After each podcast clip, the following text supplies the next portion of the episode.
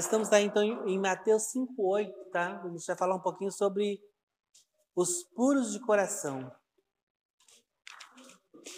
Mateus 5:8 diz: Bem-aventurados, ou seja, mais que felizes, os puros de coração, porque eles verão a Deus. Então eu queria falar, o primeiro tópico aí que eu queria falar é sobre a pureza. E eu, eu separei Isaías 6,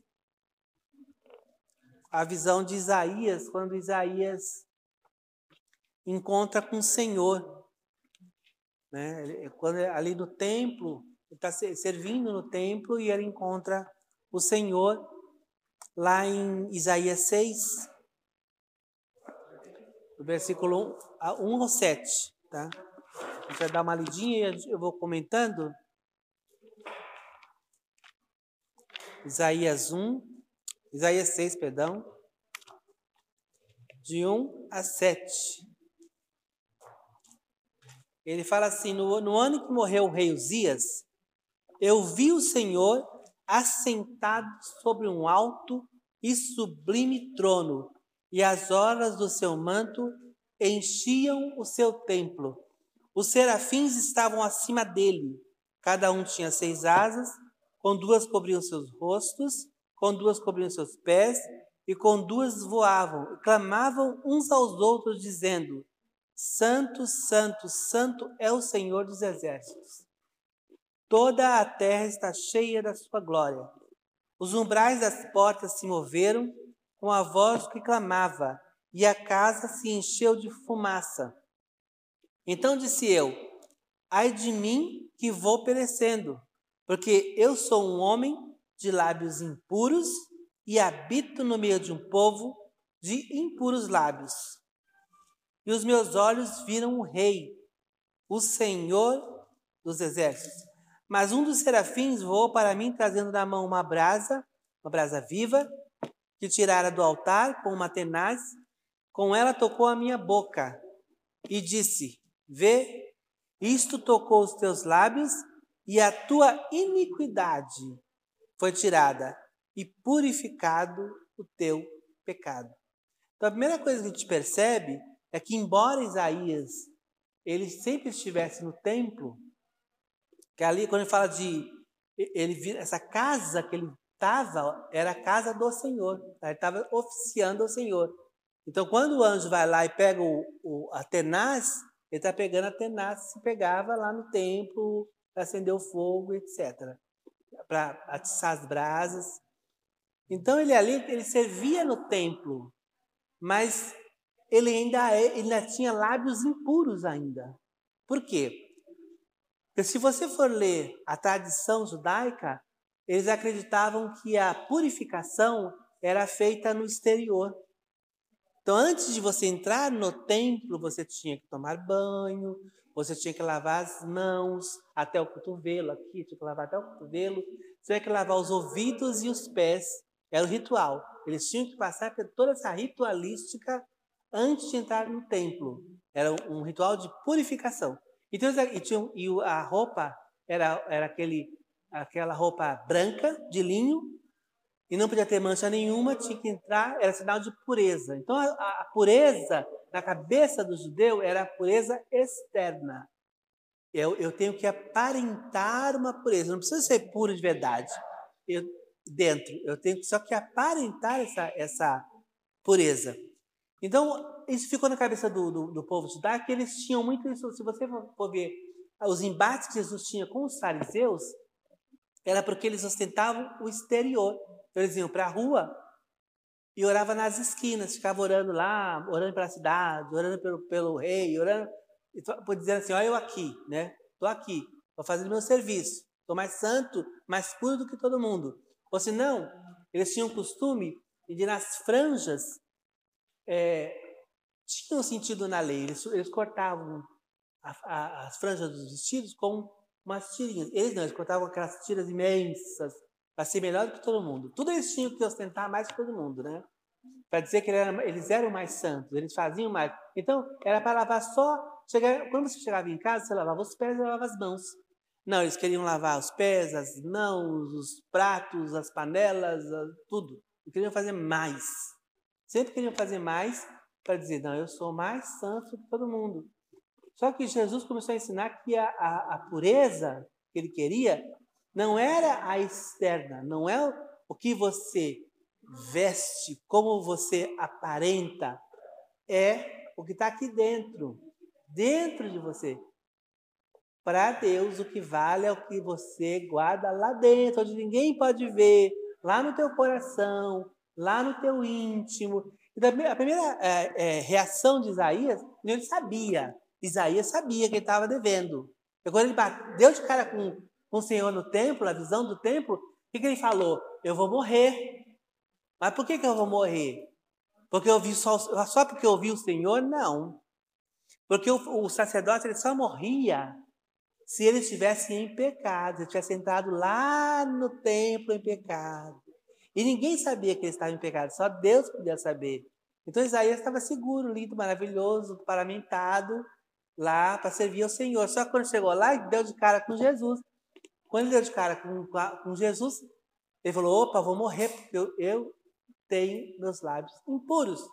Então, a primeira coisa que quando você dá de cara com, com Deus, se vocês lembrarem a conversão de vocês, a minha conversão, primeira coisa, o primeiro sentimento que nós tivemos de pecado. Quando eu me converti, a primeira convicção que eu tive é que eu era pecador e que eu precisava ser perdoado por Deus. Deus, Filho Santo, trabalha no coração quanto como eu era por dentro, onde ninguém me sabia, nem meus amigos, nem minha mãe, nem meus irmãos. Ele começou a falar: olha, você tem isso para tirar, você precisa deixar isso, você precisa pedir perdão por isso, aquilo, aquilo, blá, blá. Então a gente sabe, quando a gente encontra, porque tem gente que fala assim: ah, eu, eu fui me convertir e ficou por isso mesmo. Não, não, isso não é conversão. A conversão é sempre chocante, porque você se depara com um Deus Santo, o Senhor dos Exércitos, o Senhor da Glória, e você, quanto mais você chega perto de Deus, mais você nota a sua insignificância. Essa é a realidade. Ninguém chega. Por isso que eu, sou contra essas pessoas que são bambambam bam, bam, na fé e eles não, eles não têm consciência de pecado. Eles são perfeitos, lindos imaculados, e são poderosos, seus filhos poder de Deus. Não, quanto mais você chega perto de Deus, pior você se sente. Porque quando você chega perto da luz de Jesus, a luz vai iluminar as tuas brechas, onde está lá, as suas áreas que você precisa trabalhar. Então, a primeira coisa, quando Isaías se deparou, Deus disse, cara, vou morrer. Vou morrer porque eu estou em pecado, estou devendo. Ninguém sabia que eu estava devendo. Mas Deus, o Senhor da glória, eu acho que Ele está aqui ainda por causa disso. Porque Ele sabe que eu estou devendo e Ele vem tirar a minha vida. Então, a gente, é, essa é a nossa cabeça em relação a Deus. A gente é doente. A gente está sempre achando que Deus vai vir contra a gente e vai nos destruir ou vai nos punir porque ah, eu fiz alguma coisa. Então, a gente, quando, a gente, quando Deus vem, a gente acha, bom, Deus vem, vem me punir. Ele, ele sabe daquilo que eu fiz e ele vem agora. Não, ele só vem colocar as coisas no seu devido lugar e tratar. Quando Deus vem, ele vem para tratar a nossa vida. Ele falou: Não, você não vai morrer. Foi lá o serafim, pegou a brasa, colocou. O teu defeito é esse? A tua boca é suja, Isaías. Então agora eu vou santificar a tua boca, porque você vai levar a minha palavra, você vai profetizar para os judeus. Então você não pode profetizar com essa boca que você tem, igualzinha a boca que está lá no mundo. Porque hoje em dia, outro dia eu estava dando uma aula para os adolescentes, está falando que, que você não. Quando você se converte, você muda de vida, você é uma nova criatura, então você não pode continuar com as, as palavras e com os palavrões e com aquilo tudo que você falava lá. Aí foi uma, uma choradeira, né? Porque como não? Isso, aqui, isso é bobagem, isso aí é normal. Não, não é normal. Porque se, não fosse, se fosse normal, aí li, aí essa passagem de Isaías para ele. Mas se fosse normal, Deus não, faz, não tinha feito isso com Isaías. Não foi lá, queimou a boca de Isaías e ó, Isaías, você vai ter, você tem um compromisso comigo. Da, da, da mesma fonte não pode sair água doce e amarga. De uma mesma fonte pode sair duas águas? Não. Ou ela sai doce ou ela sai amarga. Não dá para sair as duas juntas. Então, se você serve ao Senhor, a partir de hoje você vai levar o meu evangelho, você vai falar a minha palavra, essa boca tem que ser uma boca santificada, né? Se ela não é santa, ela tem que ser santificada. Então, a primeira coisa que acontece é isso. Quando você. Oi, pergunte, lógico.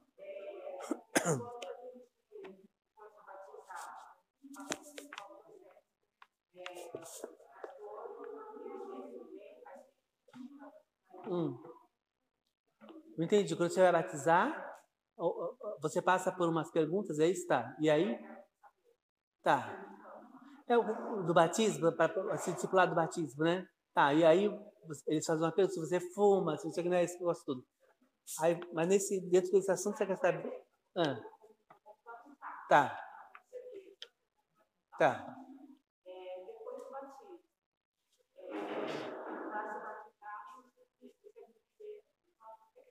Hum. Tá.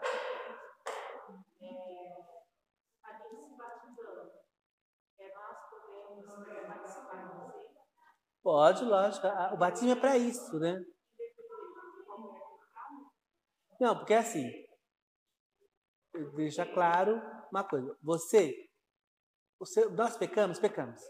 Por isso que nós precisamos de Jesus. Dia que eu falar assim, eu, eu não peco mais, eu faço Deus mentiroso porque ele disse todos pecaram. E, e, o dia que eu falar eu não, eu não peco mais, eu falo eu não preciso mais de Jesus como meu Salvador. E é mentira.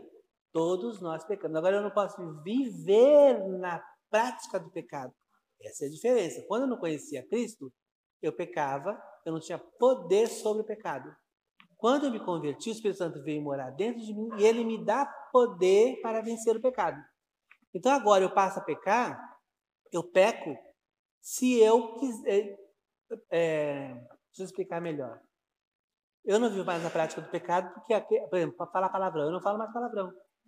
Porque eu sei, ou aprendi a dominar a minha língua. Eu não vou viver em adultério, não vou viver em prostituição, porque eu sei que aquilo não agrada a Deus. Então, eu, se eu fizer, é porque eu quis fazer, porque o Espírito Santo me deu poder para dizer não. Agora eu já tenho esse poder do Espírito Santo para dizer não. O dia que eu quiser ir for lá, é porque eu fiz sabendo que estou errado. Então eu não vivo mais na prática do pecado. Agora, eu posso cometer um pecado involuntário, eu posso às vezes eu brigo com alguém sem querer. Às vezes entro numa discussão, ofendo alguém, pode ter que pedir perdão para ele. Pequei, errei. Às vezes sou, desobedeço meu pai, minha mãe, falo alguma besteira. Sempre a gente vai é, pecar, mas os nossos pecados agora são aqueles pecados involuntários, que não, eu não fui lá e fiz de propósito. Ou eu fiz porque desconhecia o mandamento bíblico, ou eu fiz porque a situação aconteceu e eu errei e eu tenho que consertar.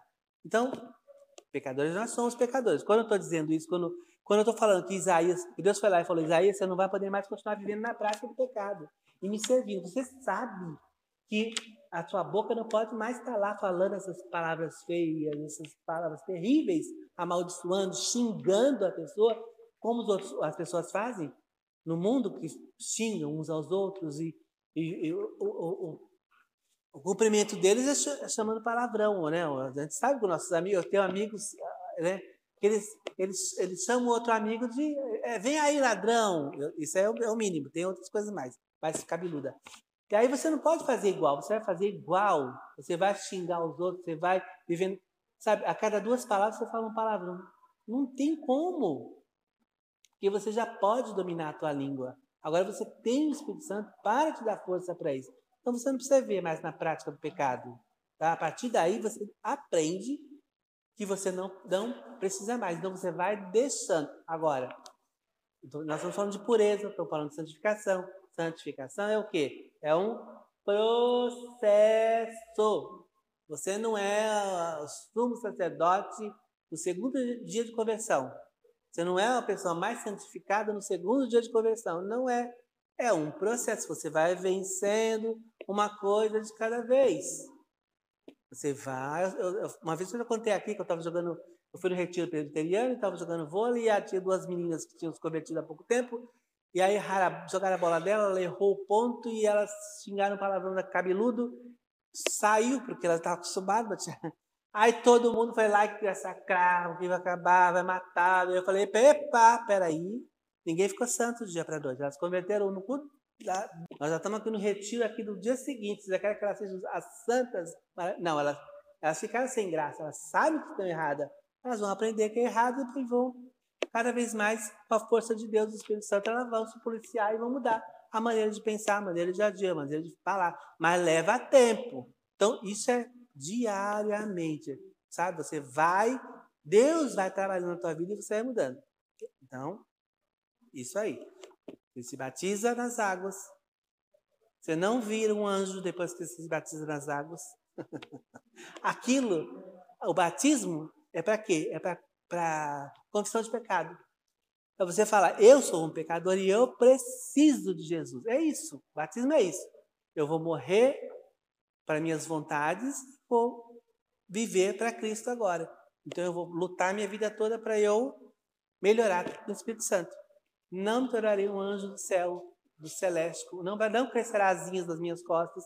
Continuarei humano, demasiadamente humano, errando sim, mas agora com a consciência de que eu, eu agora percebo que eu errei, eu percebo que eu ofendi. Antigamente não. Você atropelava e saía atropelando. Hoje não. O Espírito Santo fala: você errou sim, você vai lá, você volta, conserta, pede perdão e arruma. Aí você vai lá, né? A tancos e barrancos, mas conserta.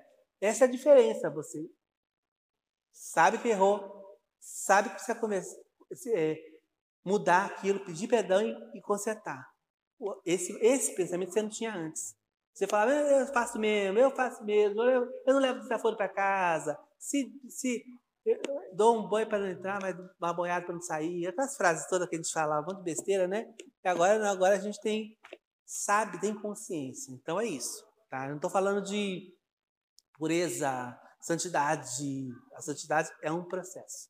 Então você vai estar melhor que ontem, pior que amanhã, e vai, vai continuar. A gente vai continuar. É assim que funciona. Tá? Então, esse negócio de santidade instantânea não existe. Na Bíblia não existe. Tá? E aí ele, ele já ele era judeu, ele já pertencia a Deus, ele já conhecia a Deus desde a infância, ele oficiava no templo, e aí, mesmo assim, ainda faltava, vou dizer, falta alguma coisa ainda. Faltava ele trabalhar esse, esse lado. Por que, que era importante para ele? É, por que, que Deus se revelou para ele? Porque ele tinha que ser puro no falar. Porque ele era um profeta. O profeta, a gente sabe que fala ele profetiza com a boca, né? Ele, o, o, instrumento dele ia ser a boca. Tanto é que depois, lá na frente, ele fala que Deus transformou a, a língua dele com uma pena de um destro escritor. Olha a mudança. Uma boca suja para uma, uma língua perfeita usada nas mãos de Deus para profetizar não só Israel, como as nações. E foi o profeta messiânico, né? Falou do Messias, e, tão importante. Então, como Deus muda a gente, né? Como Deus esse é o desejo dele. Ele quer que a gente se purifique, se santifique, tá? E essa pureza tem que ser interna. Vamos ler Mateus 15, 11?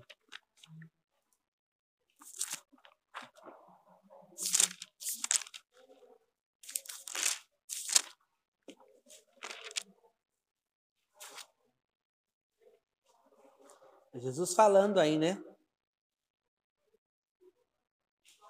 Ele fala assim: o que contamina o homem não é o que entra pela boca, mas é o que sai da boca. Isto sim é que contamina o homem. Então, não é o externo, é o interno, o que sai de lá de dentro do teu coração, as palavras que você diz, como você responde ao outro na hora da raiva, naquela hora mostra o que está no teu coração. Você você está ali, quer, você é uma pessoa pacífica, calma, tranquila, mas passa por um problema, alguma situação, e aí você se levanta e fala, poxa vida, não sabia que tinha esse alien aqui dentro. Já tem esse alien aí dentro ainda?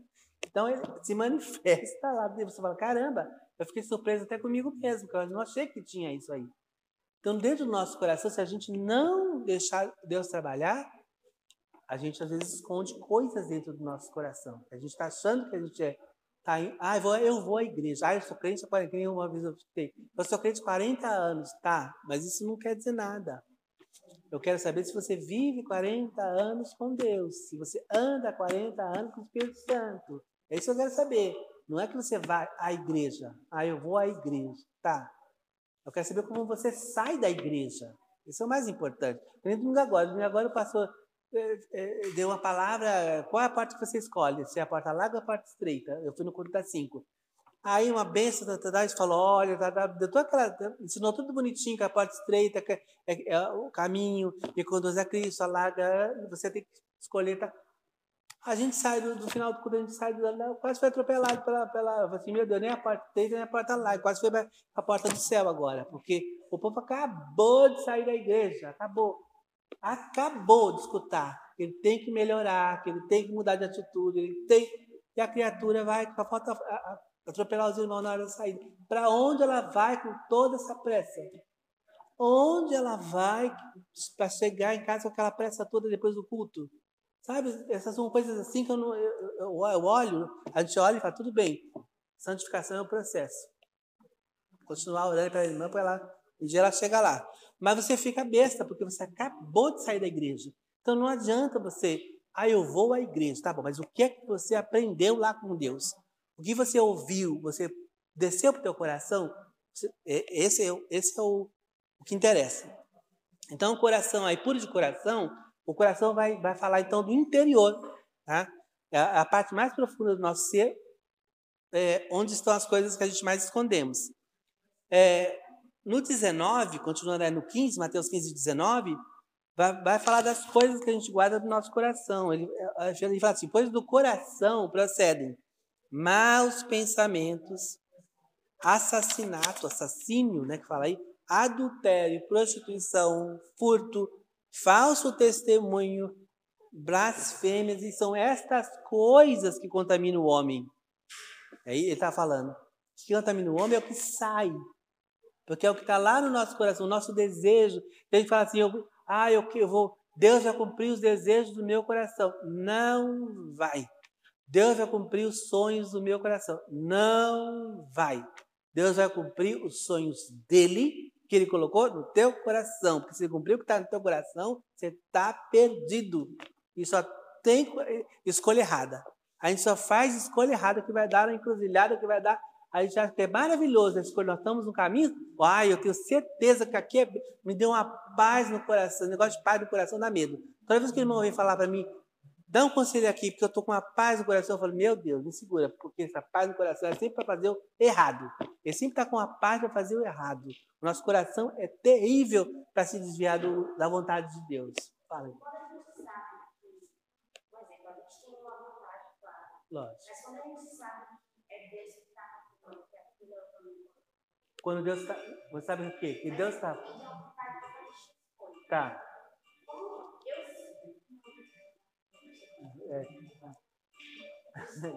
Nada, vai ficar à vontade. Como eu sei que Deus quer acontecer que não é o meu ego que está falando? Por exemplo, eu já pensei em tá. várias coisas. Eu vou fazer X coisas. E aí vem aquela voz no meu coração que fala, faz isso. E às vezes a cabeça fala que não, e às vezes é o oposto. Uhum. Você está falando que sim, e o coração também está falando que sim. Como eu sei que é Deus? Bom, das, das, nas coisas práticas, nas coisas práticas que eu estou falando aqui, de na nossa vida normal, eu, eu tenho que seguir o que a Bíblia ele fala. Então, se eu quero ir para um lado que é um caminho que a Bíblia diz que não é o caminho correto, eu já sei que não é. Porque eu discerno pelas escrituras que ali não é. Esse é o ponto. Quando, então, quando a Bíblia fala, eu já eu, eu tenho só que obedecer. Eu sei que eu vou fazer uma coisa errada, eu sei que a Bíblia condena aquilo, não vou fazer. Então, eu quero, por exemplo, eu quero, eu quero ganhar mais. Ah, eu estou falando, eu, eu quero, estou trabalhando, falo, Deus, eu quero ganhar mais. Aí o que acontece? Aí no meu serviço surge hora extra para eu fazer. Ela falou, opa, é de Deus. Só que o meu chefe, ele não quer que eu faça. Ele quer que eu ganhe sem fazer. Aí eu falo, opa. É, então não é de Deus. Eu sei que a mentira não é de Deus. Deus não é compactuar com aquilo, então aquilo não vai ser bênção na minha vida. Vai ser maldição. Já sei que essa não é vontade de Deus, porque a Bíblia diz que ele é contra a mentira. O pai da mentira é o diabo. Já entendi que não é. Agora, tem casos que a Bíblia não fala. Por exemplo, eu vou fazer um concurso, eu quero fazer o concurso X, e na minha cabeça o concurso X é bom, mas na cabeça de Deus aquele concurso X vai te tirar da presença dele. Vou explicar com um exemplo meu. Eu fiz um concurso para dar aula em Cubatão e passei. E deixei, deixei lá, não lembrava nem mais que tinha feito. No finalzinho, eu estava orando para Deus para ele me dar uma, um, me abençoar, me abrir uma porta para eu comprar um carro, porque eu, o, o, emprego que eu estava não dava para comprar. Eu precisava comprar um carro porque minha mãe estava tava com uma doença no sangue, né, de, de imunidade baixa, e eu precisava levar ela para beneficiar. Toda hora ela, ela, tinha os problemas, eu tinha que levar para o hospital, ia pra, e estava tava terrível. Eu falei, Deus, eu preciso levar minha mãe no médico, preciso de um carro, é necessidade, Senhor, abre a porta. Me chamaram, faltando finalzinho do concurso, os quatro anos já estava vencendo, me chamaram. Aí eu fui para lá. Aí eu achei, eu achei, opa, de Deus, fui. Só que eu tinha esquecido que eu tinha orado a Deus, que eu queria, eu só queria que ele abrisse a porta para eu comprar um carro. Era para, eu orei para isso. Aí quando eu, fiquei lá, dei aula, tudo bonitinho. Só que eu, eu, eu saía de casa, eu, tava, eu saía de casa às sete, entrava no, no trabalho aqui do Guarujá às oito, eu ia para Cubatão e ficava até às onze e meia, chegava aqui para dormir, aí de novo no dia seguinte, de novo dizer. Então eu ficava nessa roda viva, eu virei domingueiro, eu só ia nos domingos, porque não dava para ir em culto, para nada da igreja, nada. Então aquilo me serviu para afastar um pouquinho de Deus. Eu ia só o domingo. E aquilo foi me incomodando, porque Deus me chamou e eu sei porque Ele me chamou e eu não posso ficar dando bandeira por aí. Eu sei porque Deus me chamou. Eu tenho que fazer aquilo que Ele me chamou. E aquilo começou a ir. Aí Deus pegou e falou: Olha, você comprou o carro, você pagou o carro, você está levando sua mãe no médico, agora você está amparado, sai. Ele falou para mim: Agora você sai. E eu falei na minha cabeça, na minha cabeça, estou delirando. Deus vai mandar eu sair do, do, de Cubatão, que é tão bom, né? maravilhoso, né? Não, ele não mandou. Aí tá. Acho que brigando com Deus e ele, ele falando, sai. Já deu a proposta, já deu. E aí, enfim, na escola, três professores se aposentaram, três professores de português se aposentaram. Então eu falei, opa, vou ficar aqui na escola, tô, tô segura aqui na escola, não vou poder, não vou precisar ir para outra escola, vou continuar aqui. É bênção de Deus, é Deus, é Deus puro. O que aconteceu? Fechou sala de aula também. Três professores se aposentaram, fechou sala de aula, eu não podia ficar mais na escola. Aí eu tinha que ficar numa escola tarde, não podia, porque eu trabalhava tarde aqui na prefeitura, então não podia ficar no mesmo horário nos dois lugares. Então foi uma forma que Deus trancou, falou, outro sai, outro sai. Aí, um dia, aí no dia eu fui lá no Recursos Humanos, pedir minha exoneração, a mulher me deu um sermão daqueles maravilhosos que só Deus pode fazer, tá? Não ficou barato. E eu perguntei para ela se você é crente, porque ela parecia que era a boca de Deus falando na boca daquela mulher. Ela falou, não, não sou não. E eu, eu entendi.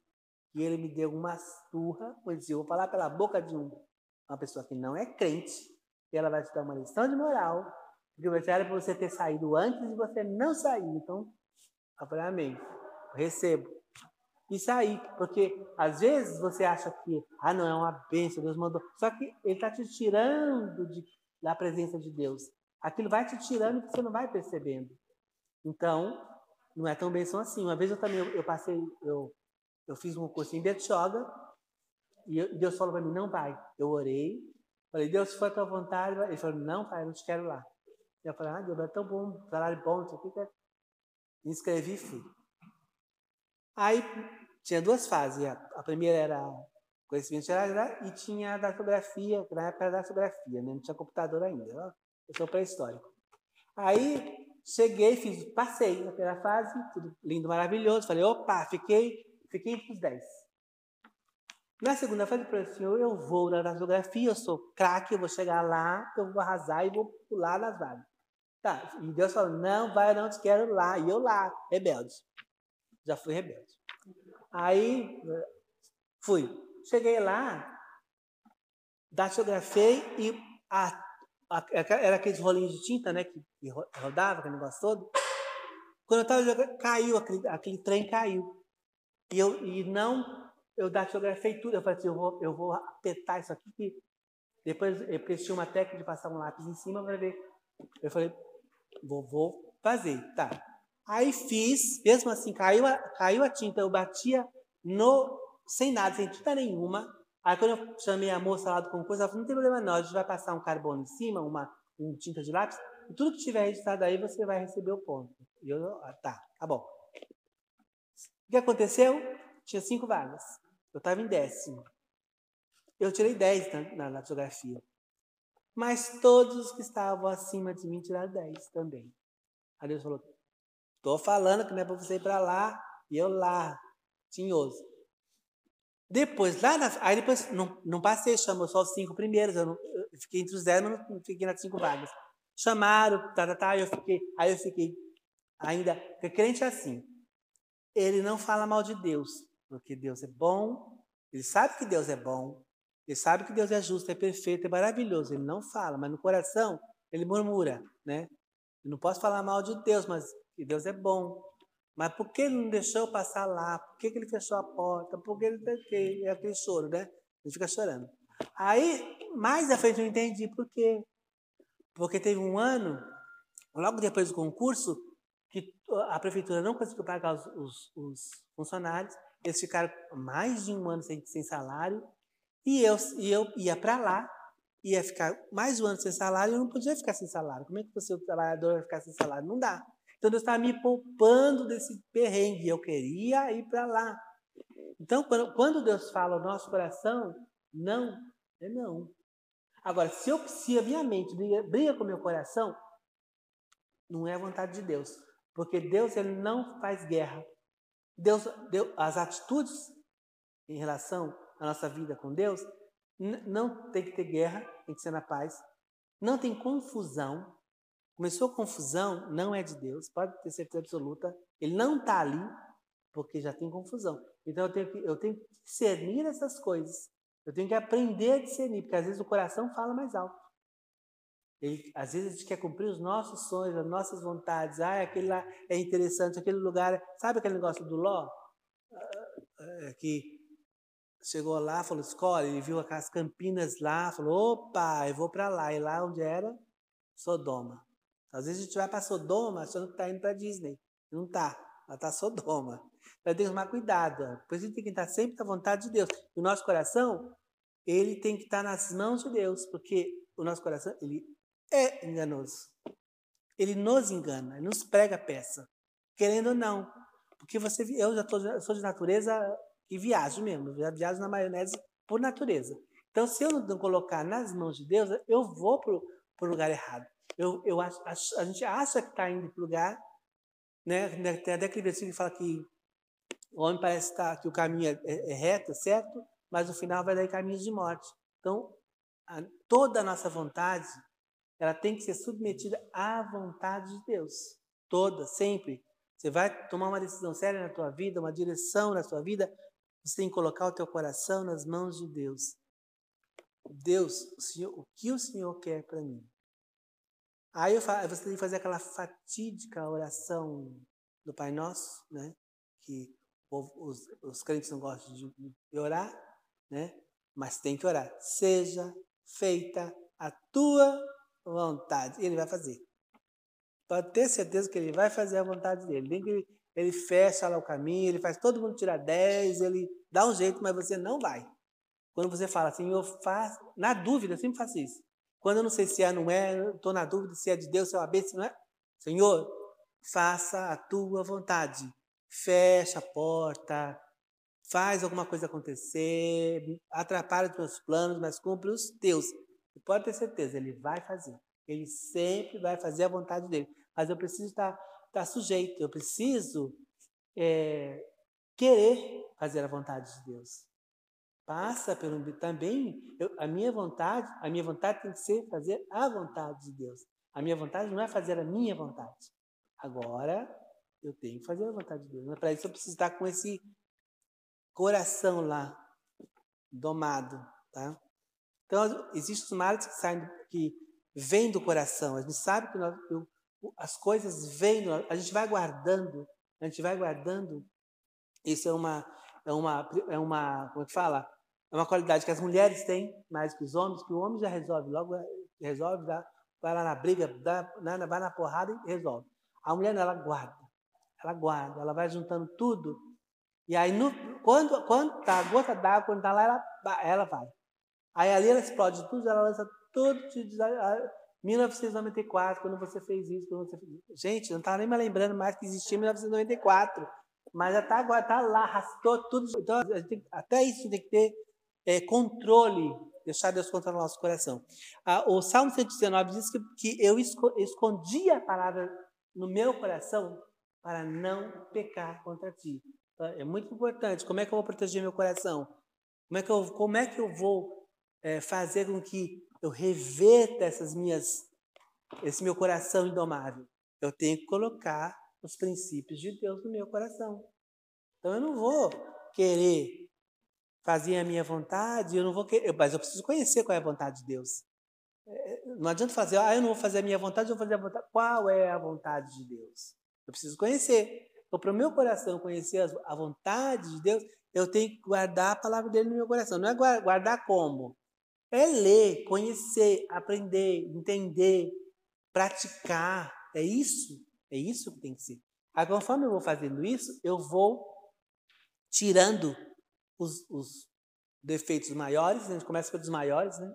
Tirando aqueles mais aparentes, e depois você vai cuidando dos menorzinhos. Você vai.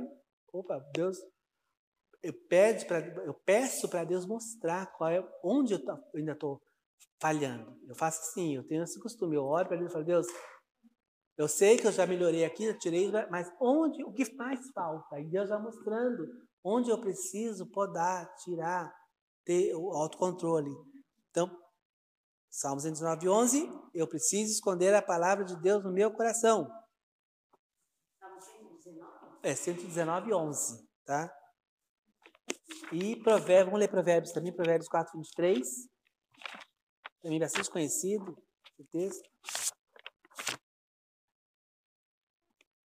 Ele fala assim: sobre tudo que você deve guardar, guarda o teu coração, pois dele procedem as saídas da vida.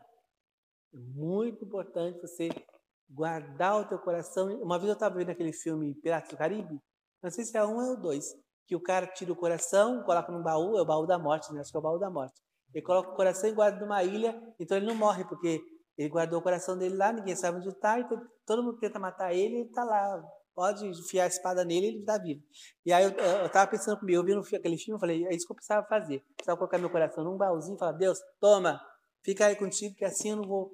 Eu, eu, eu fujo do, da, dos erros, porque ele vai estar guardado nas mãos de Deus. É mais ou menos por aí. É guardar o coração, é colocar o teu coração nas mãos de Deus em quem pode te é, é, curar e que também pode te guiar, né? Eu, eu quando estava fazendo seminário na, na Batista de Atibaia, é Palavra de Vida, Palavra de Vida de Atibaia, é, eles mandavam a gente decorar. Eu detesto, até hoje eu detesto. E eu tenho problema com ordem, né? Eu tenho, falou para mim, mas faz isso aqui para mim, eu faço. Mandar eu fazer, eu, pronto, arrasou um, eu fico empacado. Eu tenho problema com ordem, né? Mas se pedir, eu faço. Aí, vou fazer o seminário, tinha que decorar vários versículos. Tinha que, você tinha que decorar os versículos, tinha que levar lá, decorar. Aí tinha que falar para o pastor que você decorou, o pastor que era o, o que era o monitor. Fala versículos, Jesus da semana, aí você tinha que falar de cor, todos os versículos e aquilo tinha uma raiva tão grande, porque era uma coisa obrigatória. Você tinha a obrigação de decorar os versículos para ir lá e lá, tá bom. Fazia parte, eu ia lá, decorava, falava, mas depois, assim que eu saía dali, eu esquecia o versículo todinho. Porque assim que eu fazia na escola também, eu decorava a prova, fazia a prova, esquecia tudo. Porque na minha cabeça eu não aprendi, eu fui obrigado, obrigação. Né? E, e a, o versículo que eu, que eu aprendia que eles me, me mandaram decorar é o Filipenses 4.8, que tem a ver também com a nossa a pureza de coração, né? Filipenses. Mas também nunca mais esqueci, sabia? É engraçado que eu fico com raiva, mas também não esqueci desse versículo. Deus fez guardar esse versículo. Ele fala assim: quanto aos, ao mais, irmãos, tudo que é verdadeiro, tudo que é honesto, tudo que é justo, tudo que é puro, tudo que é amável, tudo que é de boa fama, se há alguma virtude e se há algum louvor, nisso pensai. Então, o que, o que, tem que estar na tua cabeça? O que, o, o que tem no nosso, que está no nosso pensamento durante todo o dia na nossa caminhada com Cristo? São coisas honestas, puras, verdadeiras, amáveis. Esse ser o pensamento. Porque se você é, senta em frente a uma televisão ou qualquer lugar e, e a tua cabeça ela começa a pensar em coi é, coisas terríveis, é aquilo que você vai guardar no teu coração. Eu, eu minha mãe, desde criança, ela, ela escutava aqueles, ligava o rádio, escutava aqueles é, Gil Gomes, Gil Gomes, só casos cabeludos, cabeludos, de morte, assassinato, que roubaram. Aí um dia ela, ela ouviu que é, um, um rapaz entrou na, na, dentro da casa, roubou as crianças e sumiu. A, a, a, mulher ficou sem as crianças. A partir dali, ela ia, quando ela ia fazer as coisas no quintal, colocar a roupa no varal, ela nos trancava dentro de casa para o homem não pular a janela e roubar as crianças que estavam lá dentro. Então ela nos trancava dentro de casa e ia fazer as coisas lá fora do quintal. Colocar roupa no varal, lavar a louça, é, fazer as coisas que tinha que fazer. E a gente torrando, vezes era, era o sol de rachar e a gente torrando lá dentro. Quando ela abria aquela janela, abria aquela, a gente estava todo suado lá. Por quê? Porque o terror, ela ouvia aquilo, então aquilo aterrorizava ela, e ela, a cabeça dela ocupava com aquilo. Então, é, aí tem, tem, hoje tem o da Atena, tem um monte dessas coisas, das imprensa marrom, nem marrom vermelha, né? Que é mais sangue do que tudo. Você assiste aquilo, você fica apavorado. Então a tua cabeça vai ter aquilo. O que vai ter no teu coração? Medo, pânico, terror, incerteza. Parece que o mundo inteiro só tem ladrão, só tem assassino, só tem. Porque eles pegam todos os casos no Brasil e lançam em uma hora. Aí tu fala, poxa vida, o Brasil está um terror, só tem isso no mundo. Não é. É que eles condensaram o Brasil inteiro, pegaram todos os assassinatos e jogaram lá. Você está assistindo, você está a cabeça, então você não pode pensar nisso. Você tem, a tua cabeça tem que estar em coisas agradáveis, de boa fama, são virtuosas, são louvor a Deus. Que, então, nisto você tem que pensar. Porque o que você pensa aqui na tua cabeça é o que vai descer lá para o teu coração. A gente tem que entender que aquilo que você fixa, que você está vendo, que você está assimilando na tua mente, vai descer para o teu coração. E ele vai ficar lá. Esse é o, é o problema. Aí você tem pessoas medrosas, pessoas desesperançadas.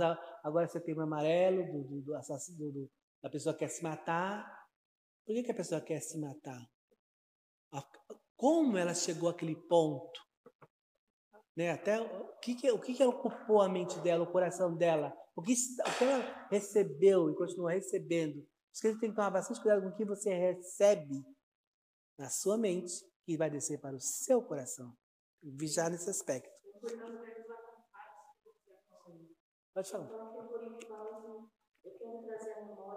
E traz esperança, que é um versículo, inclusive.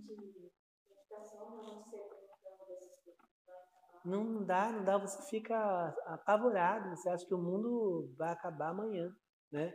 Aí o vulcão lá explode, vai chegar no Brasil, acabar com tsunami. Meu Deus do céu, que pânico, sabe? Aí você não confia que Deus está no controle, você começa a, a negar até o que você acredita, a tua, a tua fé você começa porque você fica apavorado. Então, tem gente que tem é, é, não acredita que Deus pode guardar, porque ele está tão apavorado que ele começa a negar aquilo que ele mesmo acredita. Então, nisso sai coisas agradáveis, coisas do alto. É nisso que a gente tem que se apegar e pensar. Tá? Isso, lógico. Você tem que viver pela fé em quem? Fé em Cristo, né?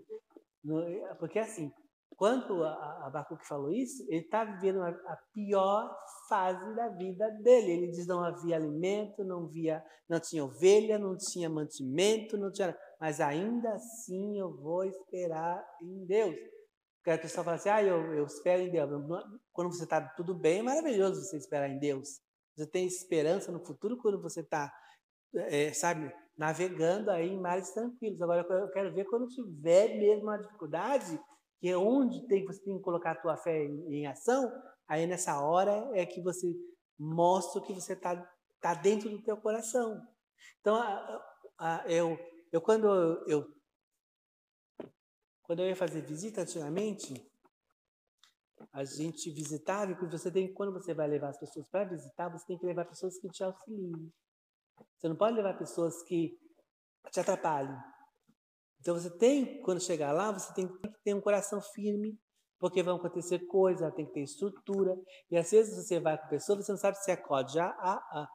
Uma vez eu fiz uma visita, aí, aí, aí o demônio se manifestou lá, e aí a pessoa que eu levei tinha mais medo do demônio do que o demônio dele. Aí eu não sabia se eu acudia o cara ou se eu expulsava o demônio. E foi uma tristeza. A, a partir dali, é por isso que Jesus falava Pedro, Tiago e João. Pedro, Tiago e João. Vamos levar Pedro, Tiago e João. É isso aí que tem para hoje. Tá? Porque senão avacalha. Porque a, a pessoa, ela, ela demonstra na hora o que está no coração dela. Então você tem que saber as pessoas são estruturadas. É, é ali que Deus vai estruturar a, as pessoas, né? É dentro do que você tem dentro, do que você aprendeu. Depois ele fala, é, bem-aventurados por de coração, porque eles verão a Deus, tá? Foi aconteceu com com Isaías, né? Meio paradoxal, né? Meio as, as avessas, mas ele já conhecia o Senhor e ali ele, ele encontrou é, com Deus. Então, às vezes a gente precisa. A gente fala assim: ah, eu nunca tive experiência com Deus. Eu nunca tive experiência nunca vi nada, nunca, nunca tive sonho, nunca tive nem nada. Aí, esse texto vai dizer: bem-aventurados puros de coração, porque eles verão a Deus. Está falando do futuro? Está falando do futuro. Quando eu morrer, eu vou ver Deus. Lógico, porque ninguém vê Deus em vida. Tá? Porque se você vê Deus em vida, você morre. Porque a gente não aguenta ver a glória de Deus. Mas, Isaías viu quem? Ele disse que viu o rei, Deus. Mas quem era aquele que ele viu? Cristo. Tá? Você pode ter experiências de, de ver o Senhor? Pode. Ele apareceu a 500, 500 pessoas no, no Novo Testamento, depois a Paulo, depois a tantos outros, né? Então não há problema nenhum. Né? Uma vez eu estava na escola dominical, Estava uma briga, pode, pode, não ver, pode, ver, ver, não ver, ver, não ver. Eu, eu não estava dando aula. Quem estava dando aula era outro professor. Eu estava só, só acompanhando. Aí o irmão falou assim, esse irmão que estava dando aula falou assim, não é, Márcio? É, ninguém pode ver Deus, né? É, não era nem Deus, era Jesus. Ninguém pode ver Jesus, né, Márcio? Aí eu falei, meu Deus, me, me acharam aqui. Eu estava quieto no meu canto, tinha que pedir minha opinião. Eu falei, pode. A Bíblia diz que pode. Porque ele apareceu a 500 depois que, que é, foi ressurreto. 500 irmãos. Depois apareceu os apóstolos. Apareceu a Maria, apareceu o Paulo, apareceu ele. Ele aparece para quem ele quiser aparecer. Né? Agora, o, o, o, o problema é para quem Jesus aparece. Tem que ter um propósito, tem que ter um porquê, tem, que ter uma situação. E aqui ele, fala que ah, os puros de coração têm a maior chance de ver, ver a Deus. Aí eu separei duas maneiras de ver Deus. Né? Ver Deus nas coisas realizadas na nossa vida. Porque ver Deus não é ver, não é ver Jesus aqui em pé na minha frente. Ver Deus é ver a ação dele na minha vida. Isso é ver Deus também. É ver as coisas que ele está fazendo na minha família. É a salvação que ele está dando à minha família. A, a provisão que ele está me dando caminhando comigo, eu estou percebendo que Deus está caminhando comigo, eu estou vendo Ele. Porque a fé é o quê? Quando eu, eu enxergo sem ver, né? Então você, você sabe que Deus está com você, você tem experiências de, de bênção de Deus que, que Ele te dá. Então você está vendo a Deus, isso é ver a Deus também. Só acha que ver a Deus é ver ali a figura Jesus aparecer do céu e falar comigo, sabe? Pode acontecer? Pode acontecer. Mas também virar Deus é isso, é você ver as obras das suas mãos, ver as coisas que ele fez para nós, ele conquistou. É entender, é você estar em comunhão com ele, é você caminhar com ele. Eu não enxergo, mas ele é real, é invisível, mas real. Então ele está comigo. Eu preciso, na minha caminhada, enxergar esse Deus que está comigo. Essa é, é a grande dificuldade. É você ver Deus no teu caminhar, no teu dia a dia. Cada coisa que Deus fez, cada livramento. Às vezes eu falo para Deus, eu falo, Deus, tem, eu, depois a gente, em TV depois, né? Eu falo, meu Deus, Deus, Deus me deu livramento há, há um tempo atrás, eu nem percebi, nem agradeci a Deus. Agora que caiu a minha ficha, que Deus me livrou daquilo. Então a gente passa e não vê Deus, não vê o trabalhar de Deus na nossa vida. Porque a gente está tão cego pelas circunstâncias ou pelo nosso dia a dia que a gente não percebe as coisas que Deus faz todos os dias da nossa vida. Todos os dias Deus faz, Deus está conosco, nos ensinando, nos uh, admoestando, mostrando as coisas para ele. Eu até, até uma vez estava falando com um colega meu que eu estou evangelizando, e eu falei assim: você acha que essas flores aí nascem todo dia para quê? Esses passarinhos cantam todo dia para quem? Para quem que Deus criou tudo isso aí? Se não foi para você, foi para mim. Todos os dias estão por aí. E a gente não enxerga essas pequenas coisas. Passa como coisa batida, natural, normal. E Deus preparou todas essas coisas pensando em nós. Então, essa é uma forma de ver. Eu posso ver pelas coisas realizadas por Deus. Vamos ler Salmo 51, 10?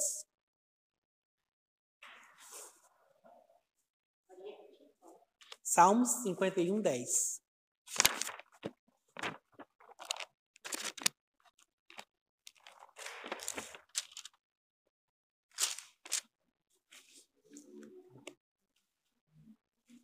Davi falando, né?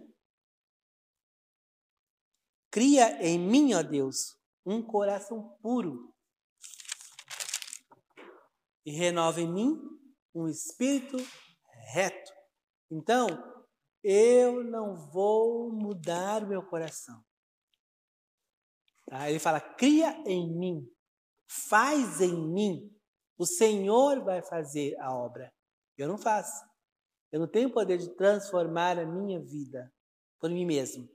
Quem vai transformar a minha vida, o meu coração, é Deus através do Espírito Santo. Então, se eu ouvir a voz do Espírito Santo, esse processo vai ser um processo muito melhor, porque eu ouço a instrução, eu obedeço e faço. Então, quando você tem o Espírito Santo como amigo, você aprende muito mais rápido, você anda muito mais rápido na fé, porque você ouve, você aceita e você aprende e vive.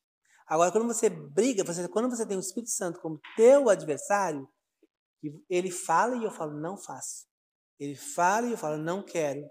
Ele fala e eu falo, não, não estou preparado ainda. Ah, eu não, ah, quando eu sentir do coração, eu perdoo. Ele está falando, perdoa. Porque ele sabe que depois que você perdoar, o teu coração vai ficar livre daquelas cadeias. Mas você não, você quer ficar preso mais um tempinho. Então, quando você ouve, quando você aprende, quando você ele cria em você um, um coração puro, ele é quem vai criar. Às vezes dizer, ah, eu vou fazer ah, eu, eu, vou, eu vou mudar. Ah, eu mudei. Não, você não mudou. Você foi mudado. Você foi mudado. Então a gente muda quando a gente deixa o Espírito Santo nos mudar. Eu falei, eu aceito. Eu vou fazer a vontade de Deus. Não é a minha. Eu, eu falo para Deus, às vezes, sincero, às vezes eu estou orando e falo, Deus, não é, não é a minha vontade. Eu sei que não é. Geralmente nunca é, né?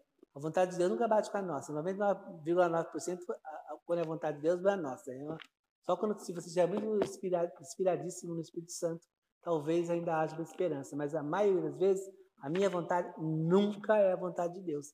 Eu sempre quero ir para o norte, quer que vá para o sul. Sempre. Eu sempre acho as Campinas mais, mais lindas do que o deserto. E ele quer mandar ele fala, você vai para o deserto. Eu tenho poder de florescer lá no deserto, mas você não tem poder de. Mas como saber que ele está Essa é essa dúvida. Eu sei que tem alguns exemplos que o senhor me deu anterior, Foi na palavra, baseada Isso, nela, na palavra. né? Mas existe coisas Outras é coisas. Como que você sabe que é? Primeira coisa, quando, quando eu vou, eu vou colocar, quando eu vou falar com Deus, eu vou pedir uma instrução para Deus, o que, que eu faço? Eu oro. Primeira coisa. Então, não, não tá mais no costume na igreja orar hoje em dia, eu- a igreja gosta de cantar hoje em dia, mas a gente tem que orar. A palavra diz que tem que orar. Tudo que eu vou buscar em Deus, eu tenho que entregar a Ele em oração.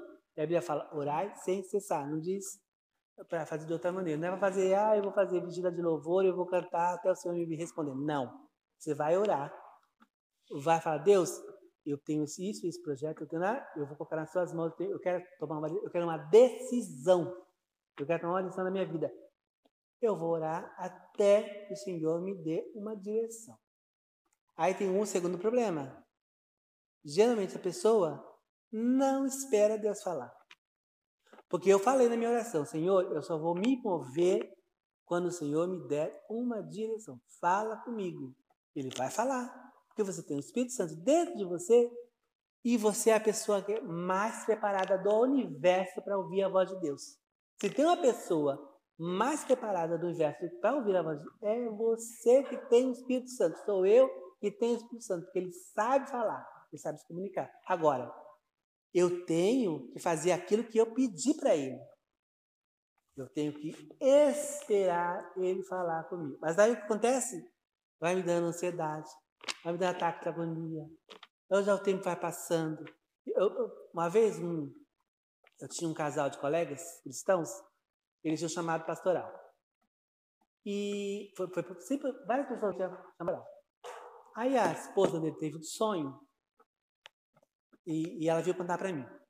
Se era hora, se não era, se era. Aí no sonho eu entendi, pela revelação de Deus, que não era.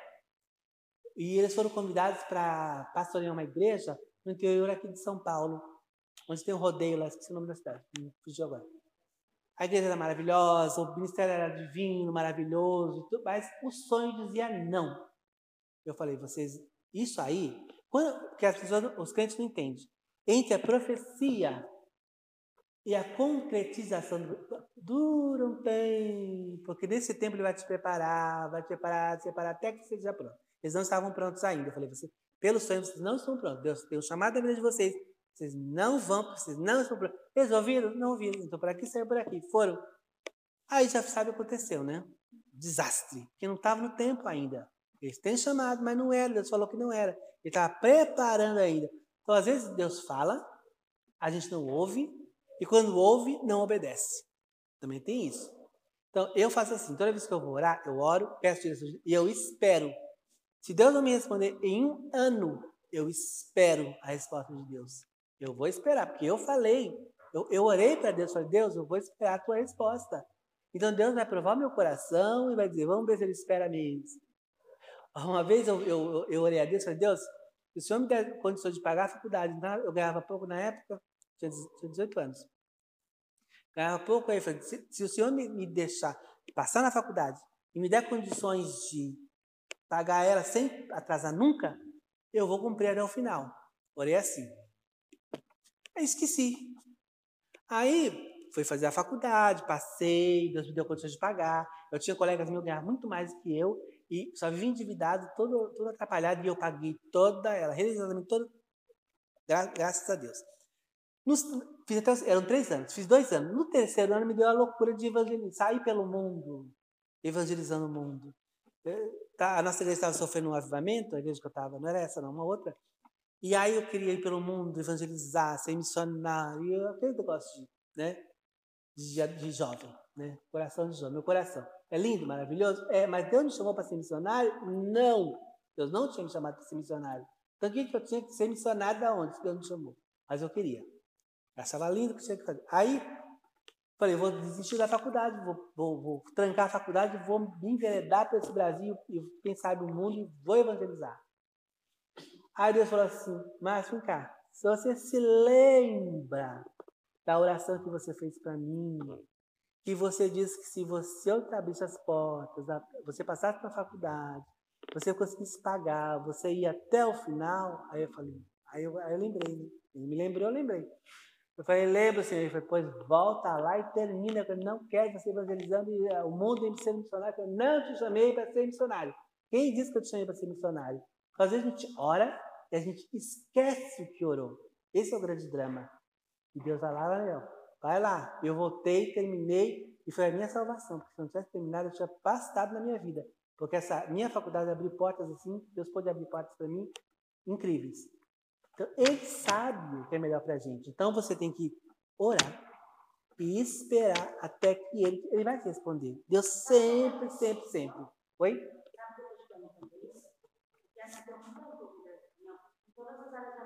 E esse dia eu estava assistindo o seminário de mulher. E ela falou basicamente isso. A gente tem que ser sábio e orar. E orar com verdade. Falar tudo o que o nosso coração sente. Naquele momento eu desliguei a televisão, falei, vai ser agora eu vou E aí eu fiz uma oração pedindo para Deus me dar direção a mim. Será que você era a outra que estava pensando? E se também não fosse nenhuma, ele me mostrasse. E tá bom, então com meu coração tranquilo. Só que às vezes eu fico com receio de anjo, um exemplo, eu pedi três orientações. Se era uma se era outra, se não era. Aí tá errado, tá errado. Tem que pedir uma orientação de cada vez. Porque senão você fica atira para tudo quanto é lado, você não sabe quando vier a resposta, você também vai. Sim, faça uma oração, peça uma coisa de cada vez. Uma orientação de cada vez. Uma vez, e é assim, você ora. Não resolveu? Você sabe que precisa de uma coisa mais assim, você, você não é porque Deus está demorando ou porque Deus precisa de empurrão. É porque você precisa afinar o seu discernimento. O problema é meu. A minha limitação em ouvir o Senhor. O que eu faço? Eu jejuo. Aí, na minha cabeça doida, eu falei para Deus: Deus, eu estava procurando um, uma resposta para Deus, para Deus me falar. Eu, na minha cabeça maluca, falei: Deus, eu vou fazer um jejum. Eu não quis fazer o 21 porque é muito, né? Eu, quase que eu falei, Senhor, eu vou fazer o 21 de Daniel, mas eu não tive coragem, não tive peito. Eu falei, Deus, eu vou fazer 10. Eu vou jejuar e o Senhor fala lá até o, até o Deus me falou no primeiro dia. Me enganei todo. A gente quer é, manipular Deus ou quê? Eu podia ter falado, Senhor, dá mais, mas eu não, vou fazer jejum 10 dias. Aí no, no, mesmo dia, do primeiro dia de jejum, ele respondeu. Mas eu já tinha votado os 10, então eu tive que fazer os 10. Aí, então, a, às vezes a gente é limitadíssimo. Porque a gente não entende os planos de Deus. Aí eu tive que ir lá cumprir o resto lá, né? Penando para ter os 10 dias de jejum, porque a minha boca não, não tive sabedoria. A gente não tem sabedoria. Então, Deus vai responder, vai, olha, eu, por experiência própria, vai responder. Agora eu preciso orar, eu preciso esperar. E quando eu receber a resposta, seja ela qual for, eu tenho que cumprir esse, esses três passos, é você vai ter problema num deles aí, sempre. Sempre você vai tropeçar Então tem que ficar muito esperto para você saber qual é a vontade de Deus. Agora a gente sabe, a gente tem o Espírito Santo, a gente sabe, a gente vai saber. A gente vai orar e Deus vai nos responder. Tá? Então, vira Deus. Eu queria também falar um, um para terminar, já, já, deu uma hora, já rapidinho, né? a, a, minha experiência também de, de, falando de ver a Deus, eu quando eu tinha sete anos, já contei isso aqui uma várias vezes, vou contar de novo. Porque a minha experiência só tenho essa, tem que contar essa, né? Não posso inventar uma outra para estar mentindo. Aí então, se, é, uma vez um, um, um, rapaz falou assim, mas eu não, eu não pastor Luiz Fernando, só conta a mesma coisa da vida dele, toda vez ele vai lá e conta testemunho, ele conta os mesmos testemunhos, eu falei assim, é porque é a vida dele. Eu, agora eu, eu gosto mais do pastor. Cada vez que ele conta o testemunho dele, mais eu gosto dele, porque ele conta o testemunho igual. Todas as vezes que ele vai contar o testemunho dele, ele conta o mesmo testemunho. Então, isso é prova de que ele não é mentiroso. Porque se ele contasse cada vez uma versão diferente, eu falava, ó, mentiroso, porque outra vez contou uma história, essa vez contou outra, daqui a pouco contar uma. Mas se ele contar a mesma, eu mais amo o pastor, porque ele está contando a verdade. Então, eu vou contar a minha, a minha história que é a mesma, eu tenho que contar. Eu, eu me lembro que eu, eu, eu, eu era de uma igreja pentecostal renovada, era, era uma presbiteriana que se renovou, e então era mistureba, era a palavra e aí também, mas também tinha o.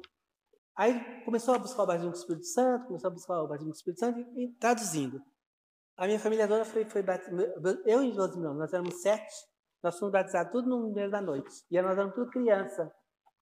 Então, aquelas crianças sem conhecimento, numa igreja renovada, que os presbiterianos também não sabiam lidar com o Espírito Santo, e aí a gente começou a exercitar os, os dons do Espírito Santo no meio da igreja, e eles ficaram apavoradíssimos, porque não sabiam o dom, se era de Deus, se era do demônio, porque eles não tinham experiência ainda, e aquelas crianças todas profetizando, aquela coisa confusa, eles apavoradíssimos. Eu me lembro que sete anos de idade, eu tive um sonho, e foi meu sonho. A partir daí, Deus começou a me usar através do sonho. E aí eu, eu, eu, eu sonhava que eu estava num arco-íris, e eu numa ponta e Jesus estava na outra ponta do arco-íris. E aí eu, quando eu olhava para ele, eu falava, nossa, que bonito, ele estava todo brilhando, não via o rosto. O rosto dele brilhava. E aí eu, ele me fazia assim, ele abria os braços e me chamava. E eu corria, corria, corria, corria. corria. Da ponta, quando eu ia abraçar ele, acabou o sonho. Aí eu para minha mãe, ela ficou meio assim, né, porque uma criança dessa não vai inventar uma história dessa, né? Uma coisa tá, tá. Ficou, ficou aquele negócio. Mais tarde eu vim entender que era um concerto, aliança, era o, o arco-íris é um concerto. Deus estava fazendo um concerto comigo, que ele estava me chamando para alguma coisa que eu não sabia o que era. Até ali, eu não sabia o que ele estava me chamando. Depois eu vim descobrir que era o Ministério da, da, do Ensino. Né? Ele queria que eu ensinasse a palavra. E a, a partir dali eu fui me dedicando. Então eu começava, eu era criança, eu, comecei, eu tinha sonhos. E eu falava, minha mãe acontecia, eu falava, estava acontecia, tinha um escândalo. Ouvi outros irmãos o, o meu mais velho, ele, ele profetizava na igreja, e o pessoal dizia que não era profecia, que não era de Deus e tal. E ele, ele falou, teve um dia que ele falou o pastor, falou, pastor, Deus mandou dizer que o pastor vai ganhar um carro. Naquela época, carro era só para milionários, a gente tinha grana. Hoje a gente vê um monte de carro, mas era bem... Aí, ele foi lá, profetizou para o pastor, não, isso aqui, esse menino está inventando história, está não é profecia, nada. Só que a filha dele tinha comprado um carro né, e estava escondendo dele, ia dar no aniversário dele. No final, quando chegou no aniversário dele, que ele recebe presente, um carro.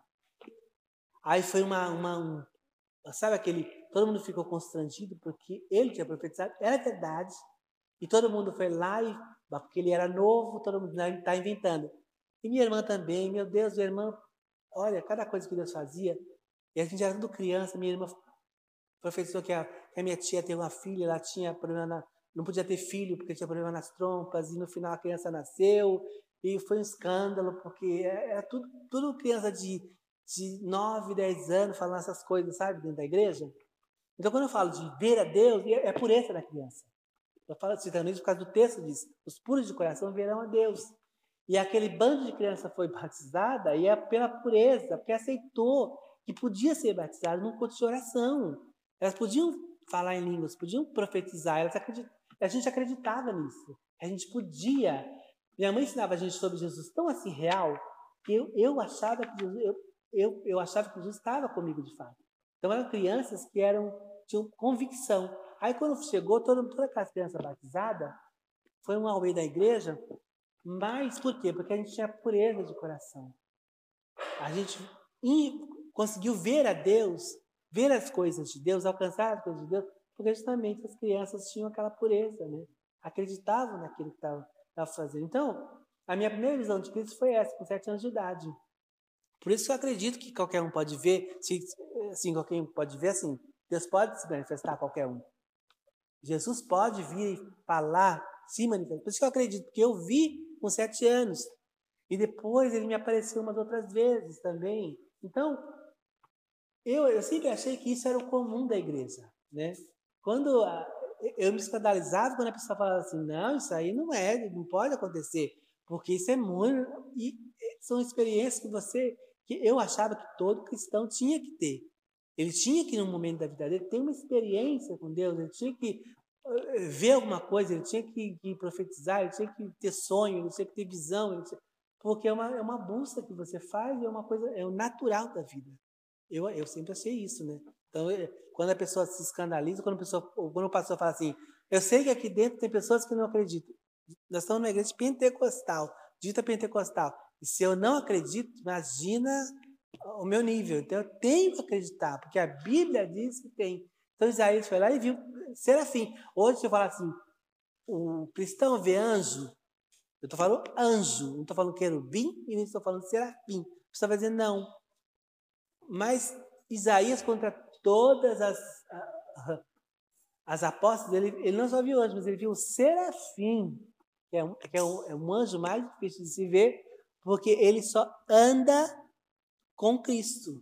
Ele está o tempo todo adorando a Cristo, glorificando a Cristo. Então, onde Cristo está, ele está lá. Ele tem que estar tá lá. E aí você fala, não, então Isaías não viu nada? Não, Isaías viu. Porque. Fala, irmão. Pode, pode contar, pode contar.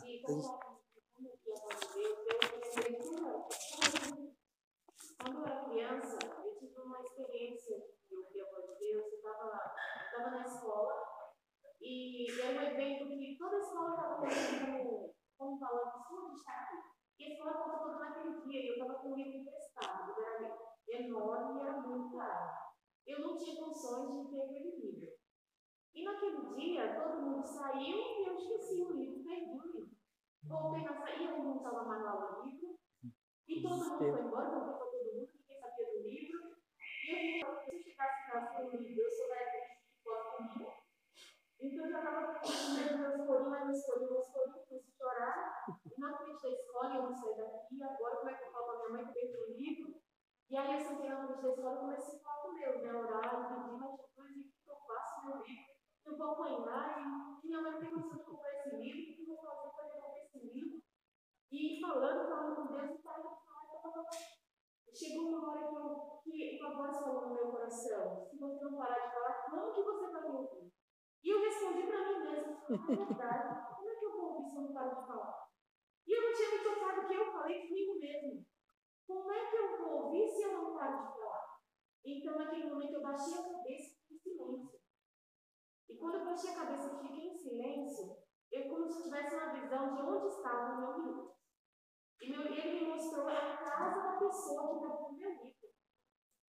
E ele falou, Janine, que era uma menina, que era da minha escola, só que ela não estava sentada comigo naquele dia, não estava perto de mim, eu não tinha visto nem ela naquele dia. E eu falei, Janine está com meu livro, tá bom, Senhor. Se é isso, eu vou confiando e vou lá dizer, vim buscar meu livro. E eu tinha que dizer, eu vim buscar meu livro assim que eu visse ela, sem nem saber. E assim que eu cheguei na casa dela, era uma distância que eu andando, gente, era muito distância, era como daqui, era como daqui na, na praia da Enseada, Eu fui o caminho inteiro, eu vou chegar lá dizendo, eu vim buscar meu livro, eu vim buscar meu livro, sem saber. Quando eu cheguei na casa de Jamile, que ela oi, Dani, o que eu fazendo aqui? Eu falei, oi, Jamile, eu vim buscar meu livro. Ela, o quê? Que livro? É um livro, um livro grosso, assim, assim, assim. Como é que você sabe que eu estou com esse livro? Ninguém viu pegar esse livro. Aí eu chorei e falei para ela o que tinha acontecido com o testemunho, né? Ela não era cristã, foi emocionada com o que acontecido comigo, não entendeu muito bem. Mas aí eu saí glorificando da lista da casa da minha mãe chorando e continua que eu nunca esqueci e serviu para mim. Agora, pouco tempo, eu lembrar do que aconteceu comigo em uma situação, eu tinha que passar por aquilo para ser amadurecida para esse processo. Então, só um testemunho do que aconteceu comigo. Às vezes a gente está tão perturbado falando tanta coisa para a gente naquele momento, que esquece, né? Nem ele falar com a gente. E às vezes ele só quer um momento para falar, mas você não deixa. Você fica, fala Deus, fala Deus, mas por quê? Mas por quê? Por quê? Por quê? E não para É que, a, é que a, conversa, é, eu falo, Isso. depois eu ouço. Nossa, as nossas orações geralmente são eu falo, falo, falo, falo, falo, é. falo, viro para lá e durmo. Eu não, eu não espero Deus voltar e falar. Peraí, agora é a tua vez agora. Se eu, se eu tenho alguma coisa para falar, não, a gente não, a gente, porque a gente não acredita que ele fala. A gente não acredita que ele vai responder. Esse é o nosso problema. A gente não tem fé que ele vai responder. Eu, eu, eu também tinha uma experiência igual a, a, sua também. Eu já contei aqui também que eu perdi a chave do meu carro e eu e eu fui trabalhar. Depois, quando na hora do almoço, fui embora. Na hora de pegar a chave do carro, cadê a chave do carro? Na hora que eu tirei alguma coisa da bolsa, assim, caiu, do bolso, né, caiu na rua e eu não vi. Aí eu, eu vinha, eu falei, puxa, vou ter que perder meu, meu almoço. Vou, vou em casa, vou pegar a chave reserva, vou pegar ônibus, até ir voltar, e as duas horas de almoço foi embora, não vou nem almoçar direito. Quando eu virei, esse Espírito Santo falou para mim assim, vem cá, Márcio, você não ensina que Deus é onisciente? Por que você não pergunta para mim onde está a tua chave? Eu parei aí no meio da... Eu olhei assim para o lado, mas assim, claramente, falo, Aí eu olhei para o lado, é Deus, lógico, é Deus, falando comigo. Aí eu falei, me perdoa, Deus. Pedi perdão, falei, onde, onde está? Ele apontou. Ah, vai, vai ali na. Vai naquela banca. Só vai. Ele, não falou, ele nem falou assim, pergunta nada, só vai. Quando eu cheguei, a moça pegou, estava assim com a chave para mim. Ela, nem, ela sabia que eu ia buscar a chave. Não sei como ela sabia que eu ia buscar a chave. Ela pegou a chave e me deu.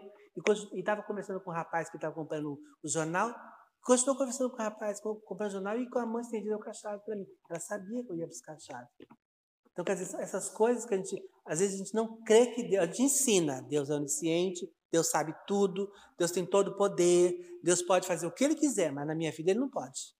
Ah, não, na minha vida Ele não consegue. Entendeu? Aí, esse é que falta. Falta eu acreditar naquilo que eu aprendo. Falta fé. Tem um versículo que diz assim: quando o filho do homem voltar, encontrará fé no mundo. Né? Esse é, o, é doído, né? Porque é pela fé que as coisas acontecem. A, a operação de Deus é só pela fé. Eu tenho que crer. Eu tenho que crer que aquilo que eu estou primeiro que eu tenho que acreditar é que do, da outra ponta da linha tem alguém me ouvindo. Eu tenho que acreditar que Deus existe. E está me ouvindo lá do outro lado da minha oração. A gente, a gente ora e acha que Deus não está ouvindo. Tem, tem, tem, gente que até que fala, né? Ah, parece que Deus não está ouvindo. Não. Ele, você tem que acreditar que Ele está te ouvindo lá.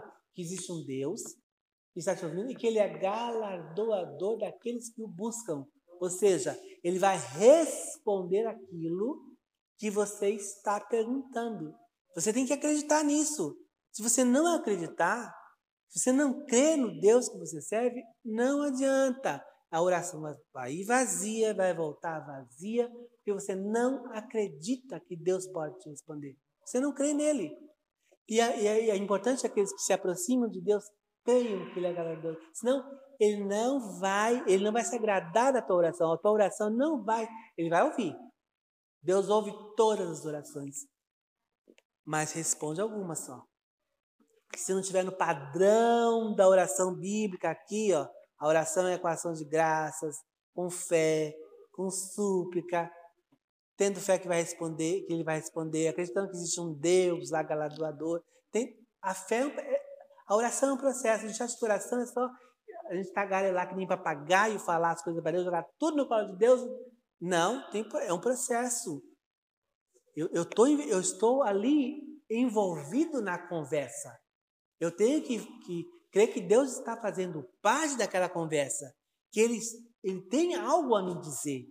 Não sou eu pedindo, falando, falando, falando, falando ataqueando e depois, ah, tá aí, tá entregue. Não, eu tenho que esperar o retorno.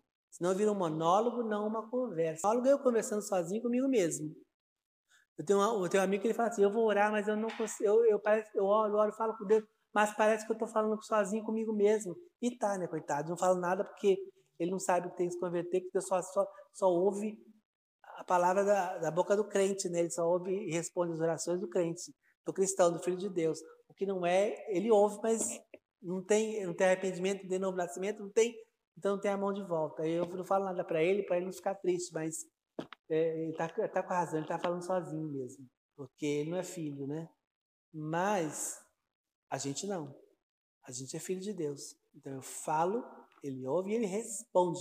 Quando ele responder, quem tem que ouvir sou eu.